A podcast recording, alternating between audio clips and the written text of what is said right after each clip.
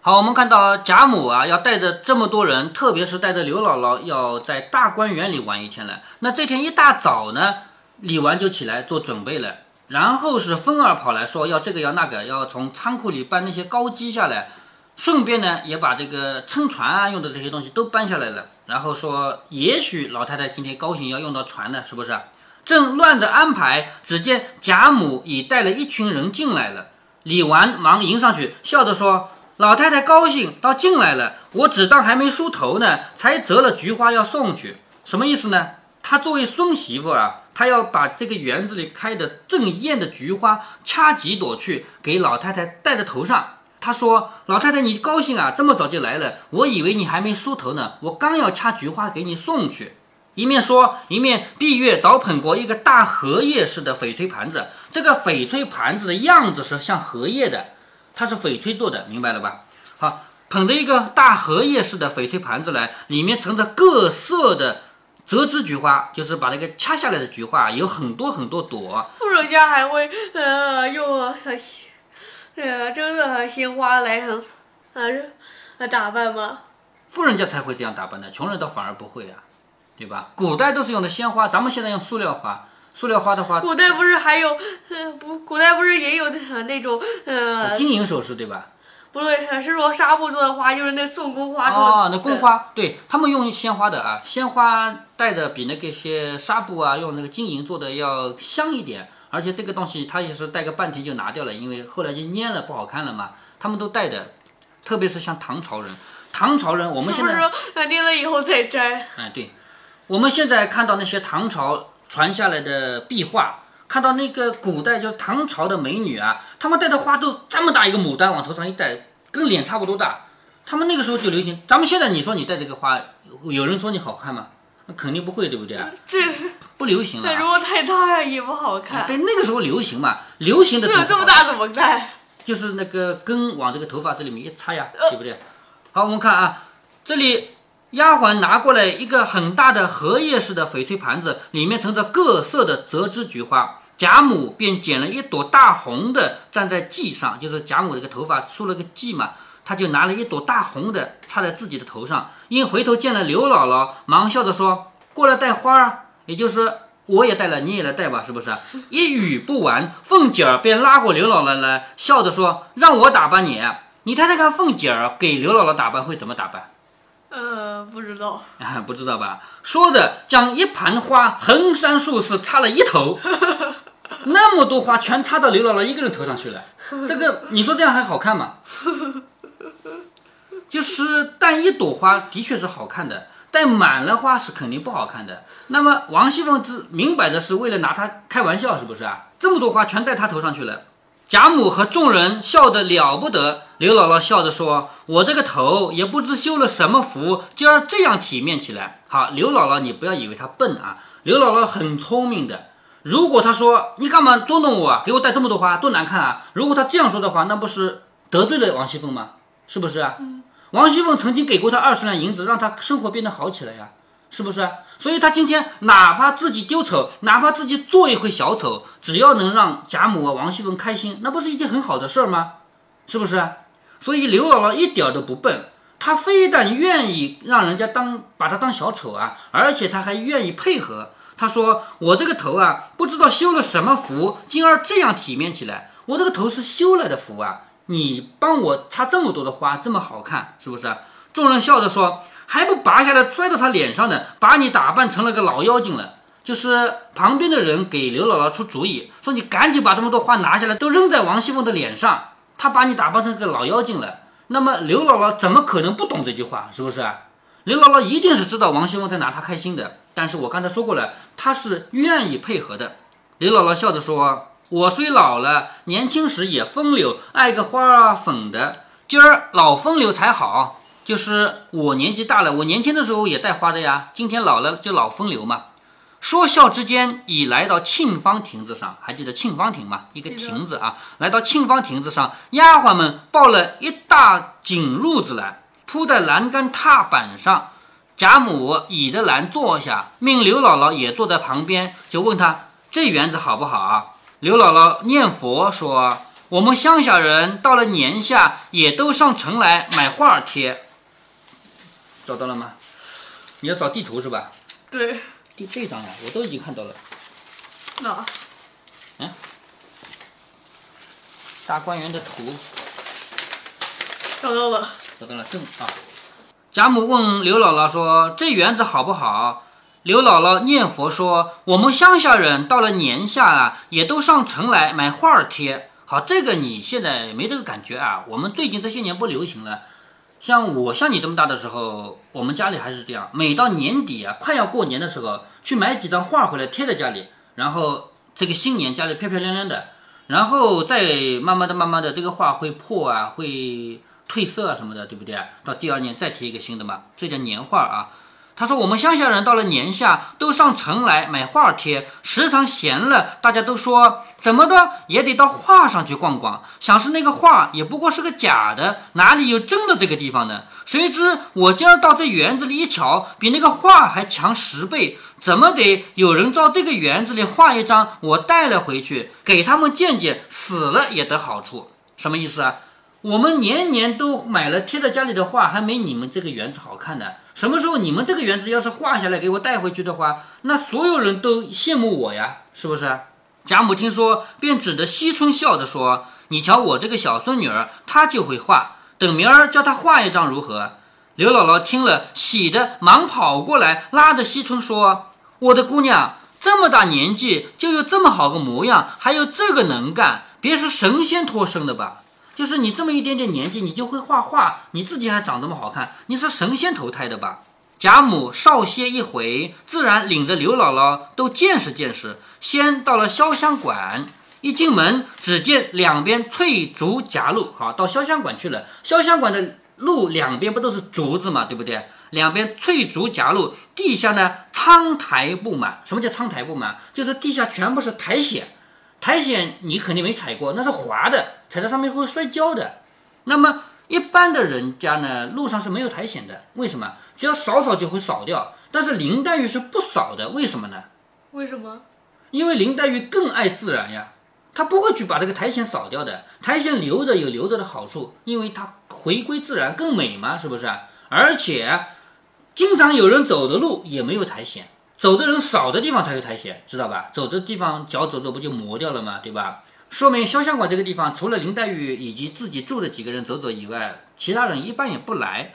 所以林黛玉住的这个地方，两边翠竹夹路，地下苍苔布满，中间扬长一条石子铺的路，就中间一条细细的路，石子铺的。刘姥姥让出路来与贾母走着，为什么呢？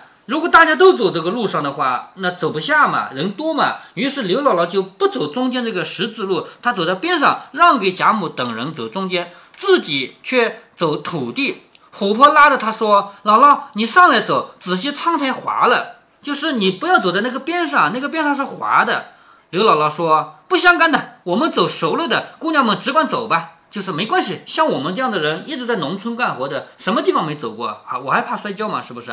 可惜你们的那绣鞋别沾脏了，什么意思啊？刘姥姥对琥珀说：“你们穿的都是绣花鞋，不要走到边上来，会脏的。你们就走那个石子路，我们不相干的。”他只顾上头和人说话，不妨底下果然滑了，咕嘟一跤跌倒，众人拍手都哈哈笑起来。你说刘姥姥刚刚还说不相干不相干，我没关系的，结果一下子滑倒了，那旁边都觉得好笑嘛，是不是？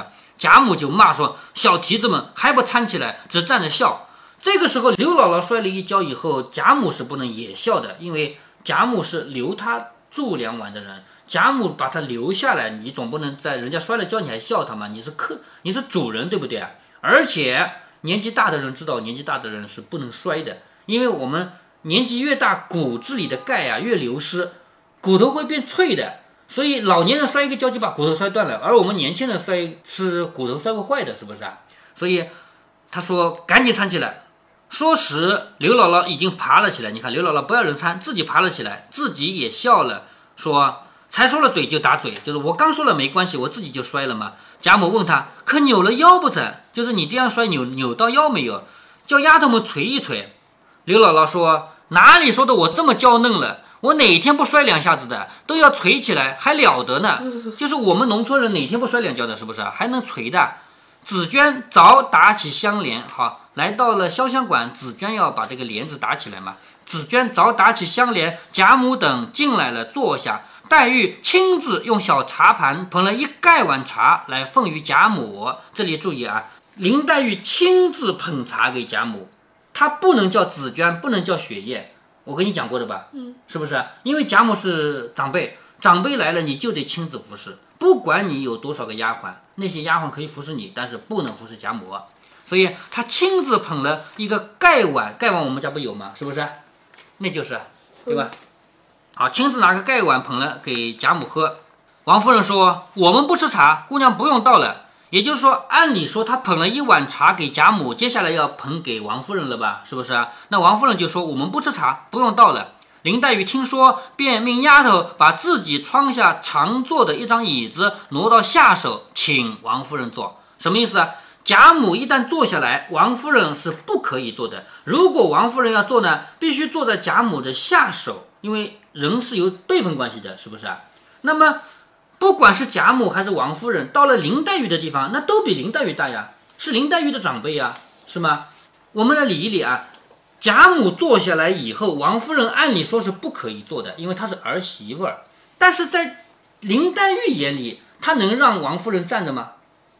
哎，不能。所以林黛玉就让丫鬟拿一个椅子过来，但是位置要注意，一定要放在贾母的下手，然后请王夫人坐。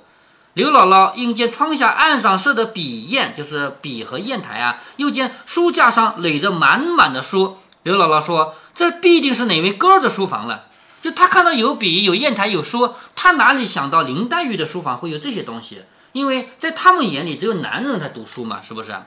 贾母指着林黛玉说：“这是我外孙女儿的屋子。”刘姥姥留神打量了黛玉一番，方笑着说。这哪像个小姐的绣房，竟比那上等的书房还好。贾母就问宝玉怎么不见？众丫头们回答说，在池子里杠上的，就是在划船的地方的。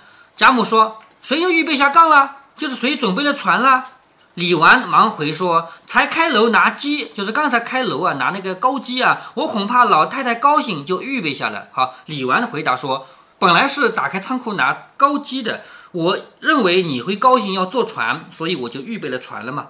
贾母听了，方要说话，有人回说姨太太来了，薛姨妈来了。贾母等刚站起来，见薛姨妈早进来了，一面归坐，笑着说：“今儿老太太高兴，这早晚就来了。”贾母笑着说：“我才说来迟了要罚的，不想姨太太就迟了。就是我刚刚还说谁晚了就要罚的，没想到是你晚了。”说笑了一会儿，贾母因见窗上纱的颜色旧了，好，窗纱，咱们现在窗纱是这样的东西，你看，铁纱，铁纱是比较牢靠的。前几年没有铁纱啊，我小时候我们家的纱是尼龙纱，尼龙纱没有铁纱这么牢。有什么不好？你知道尼龙纱？是吗？用几年以后，在太阳的这种照射下，自己会坏掉。就是尼龙纱，它不需要碰，它自己都会断，因为太阳再晒，它会。自自己氧化掉，这个也是尼龙纱。嗯，哦，也是尼龙纱啊，我以为这是铁纱的。有有尼龙纱，有铁纱。尼龙纱的缺点就是用用用自己会坏啊。那么我们现在用的是这个纱，古代没有这个纱用什么？呃，用布。那布不是遮住了光了吗？看不见外面了吗？就是那种呃有很多孔的纱布。哎，对对，其实就是纱布，但是古代没有现代意义上的纱布啊，用的就是那个时候的绸缎。因为绸缎也有纺的比较细的那种，是吧？是能看到外面的啊。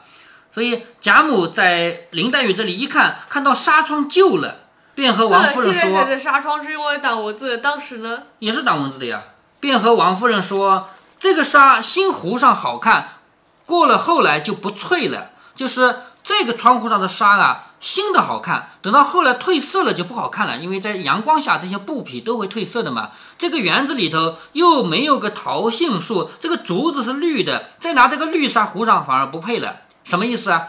如果说外面是绿色的竹子，我配的纱窗也是绿的，那不好看，绿和绿配起来不好看。所以贾母在这个地方，她要求换颜色。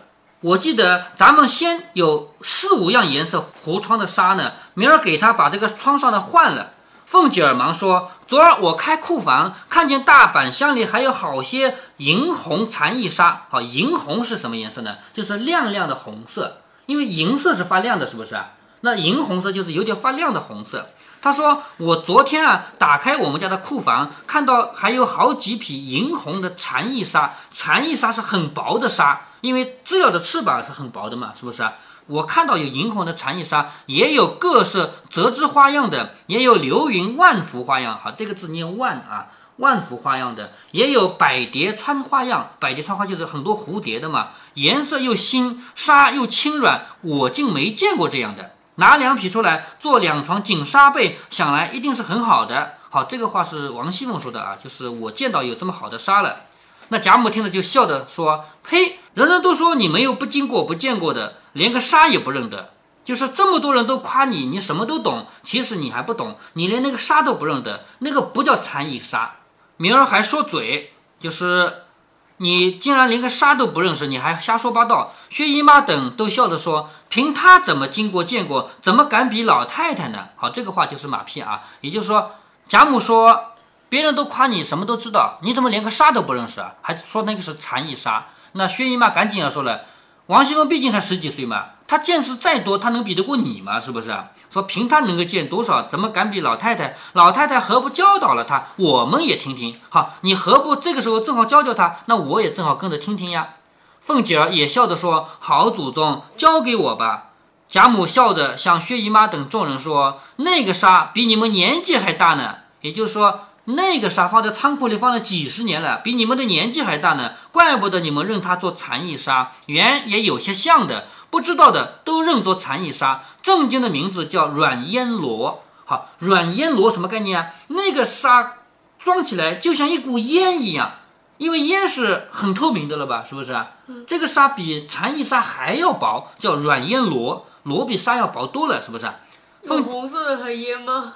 嗯，红色的烟应该也有吧。凤姐说：“这名字也好听，只是我这么大了，沙罗也见过几百样，从没听见过这个名字。”贾母笑着说：“你能够活了多大，能见过几样没处放的东西，就说嘴来了。就是你活了这么几岁，你见过几种东西啊？都是没处放的那种东西。好的东西是我见过的，对不对啊？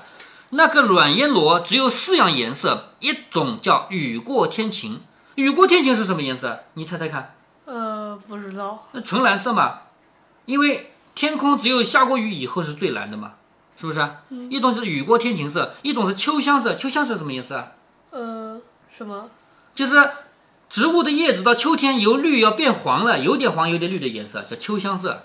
还有一种松绿色，松绿你肯定想得出来的，松树的那个针那种绿色，松绿色。还有一种就是银红，也就是说。贾母是知道的，这种软烟罗一共有四种颜色：雨过天晴、秋香色、松绿色，还有银红色。那银红色的又叫做霞影纱，因为那是红色，像霞嘛，是不是？所以又叫霞影纱。如今上用的府纱也没有这样软厚亲密的了。什么意思啊？现在皇帝用的纱都没这么好。就是在我年轻的时候，咱们有这样好的纱，一直没舍得用，放在仓库里的。现在几十年过去了，连皇帝用都用不到这么好的东西了。薛姨妈笑着说：“别说凤丫头没听见，连我也没听过。”凤姐儿一面说，找命人取了一匹来。你看，王熙凤赶紧叫人去拿一匹过来。贾母说：“可不是这个，先时原不过糊窗屉，后来我们拿这个做背帐子，试试也好。明儿就拿几匹来，拿银红的替他糊窗子。也就是说。”林黛玉因为窗外是绿颜色的竹子，所以她的窗纱不能用绿色。明天就用这个银红色的来给她糊窗子，这样好看吗？是不是啊？用这么好的纱？对呀，这么好的东西，凤姐儿答应着，众人都看了，称赞不已。刘姥姥也去的眼看个不了，因为刘姥姥怎么见过这么好的东西？是不是啊？她也跑来看个不停，念佛说。我们想他做衣裳也不能啊，拿个糊窗子岂不可惜啊？就这么好的缎子，做衣服都可惜了，还能拿来糊窗子，是不是？糊窗子能用这么好的布吗？贾母说，倒是做衣裳不好看，也就是这东西做衣服反而不好看，只能用来糊窗。他们富贵人家和穷人家的观念肯定决然不一样嘛，是不是？穷人家用什么糊窗的，你知道吗？纸。哎，对，纸啊，是不是？拿这么好的绫罗绸缎糊窗子，他当然想不通了，是不是？贾母说：“倒是做衣裳不好看。”凤姐儿忙把自己身上穿的一件大红棉袄的襟儿拉出来，向贾母、薛姨妈说：“看我这个袄。”贾母、薛姨妈都说：“这也是上好的，这是如今上用内造的，竟比不上这个。”也就是王熙凤身上的衣服啊，是如今上用的，也是如今皇宫里用的，但是也比不过这个软烟罗。凤姐说：“这个薄片子。”还说是上用内造呢，竟连官用的也比不上，什么意思啊？就是我身上这个布，还说是皇宫里的呢，连这个仓库里那个不是皇宫里的都比不上，因为隔了这么多年嘛，现在用的东西没有以前的好了嘛。贾母说：“再找一找，只怕还有轻的，若有拿出来送这个刘亲家两匹，做一个帐子我挂，下身的添上里子，做些夹心背心给丫头们穿，白瘦的没坏了。好，你看啊，再去找找看，还有的。”找来了干什么呢？送两匹给这个刘亲家，刘亲家不是刘姥姥吗？是不是？你说刘姥姥要这么好的布料回去，她舍得用吗？绝对不会舍得说回去做帐子挂，怎么可能啊？是不是啊？那么如果说刘姥姥把这个这么好的布料带走回家，只有一个可能性，就是把它高价卖了，是吗？嗯。那这个对刘姥姥来说是不得了的钱啊，对不对？因为这是很好的段子。但是你看贾母今天突然之间想通了。在仓库里放了几十年的东西，他为什么今天不要放仓库里，要拿出来？既要送给刘姥姥，又要给林黛玉糊窗纱，还要做点衣服给丫头们穿穿。为什么？为什么？因为再放在仓库里也是发霉的嘛。你说将来，哎呀，没了，只能扔掉了，成了垃圾了，可惜吗？可惜。哎，对呀，所以贾母突然之间就想通了，在仓库里放了几十年，自己年纪都这么大了。这是他年轻的时候没舍得用，藏在仓库里的。现在年纪一大把，拿出来一看看，马上都要坏掉了。但真的坏掉了的话，太可惜了。所以趁着现在就拿出来用掉它吧，是不是这个意思啊？所以他说送这个刘亲家两匹，做个帐子我挂，然后再剩下的添上里子，做些夹心背心给丫头们穿，白收着霉坏了，就放在那个地方发霉了也会坏掉。凤姐儿答应人令人送去。贾母起身说。这屋里窄，咱们往别处逛去。刘姥姥念佛说：“嗯，就要去呃家父的时候，呃，是不是拿的钱更多了？”对，马上读完你就知道了。拿回去几车子的东西，就包括这个布料，还有很多东西拿回去了啊。是不是价值呃比呃第一次呃多很多倍？光钱就不止那么多了。他第一次只拿了二十两银子呀，第二次回去光钱就拿两百两银子，还有这么多好东西。刘姥姥念佛说：“人人都说大家子住大房，昨儿见了老太太正房，配上这个大箱大柜、大桌子大床，果然威武。那个柜子比我们的一间房还要大还要高呢。怪到后院有个梯子，我想并不上房晒东西，预备个梯子做什么？就是他们乡下人如果要梯子的话，就到屋顶上去晒东西的嘛。那家里要梯子干什么？他没有想到过大户人家的柜子有那么高。”那没有梯子拿不到东西，是不是？他没想到过。他说：“我想又不上房晒东西，预备个梯子做什么？”后来我想起来，是不是？嗯，穷人家为了会把东西晒在房顶上。哎，对呀。后来我才想起来，定是为了开柜收东西的，非离了那个梯子怎么上得去呢？如今又建了这个小屋子，更比大的越发齐整了。也就是说，前面一天，刘姥姥在贾母的房里看到那么高大的房屋，那么高大的柜子，要用梯子才能爬上去的，已经很赞叹了。哇，原来有钱人家是住的这么高大的房子。可是到了林黛玉这一看，这么小的房子，因为林黛玉的潇湘馆是比较小的，是不是啊？她才知道原来有钱人家不一定是大房子，也有小房子的，是吧？所以。看到这个小屋子比那个大的更齐整，满屋子的东西都只是好看，都不知道叫什么。我越看越舍不得离开这里了。凤姐说：“还有好的呢，我带你去瞧瞧。”说着一进离了潇湘馆，也就是刘姥姥光看了第一个地方潇湘馆就已经看不过来了，什么都不认识，就知道好看。她已经离不开这个地方了。在这种情况下。王熙凤还跟他说：“还有好东西呢啊，我带你去看啊。”接下来后面肯定有更好看的。对，后面还有更好看的。所以一直到现在为止啊，我们还有一个俗语叫什么？“刘姥姥进大观园”，知道吗？嗯，后面后半句是什么？没有什么后半句吧，就说看花了眼的意思啊。好像这个是一个歇后语的前半句。啊，歇后语啊，歇后语，我不知道。我，嗯，我下次查查。啊，下次查查啊。啊，《红楼梦》从写作到现在一共才三百多年时间，但是已经影响了我们整个中华文化。现在刘姥姥进大观园已经成了一句歇后语了，是不是啊？那么接下来他们又该怎么游览呢？我们下面再读。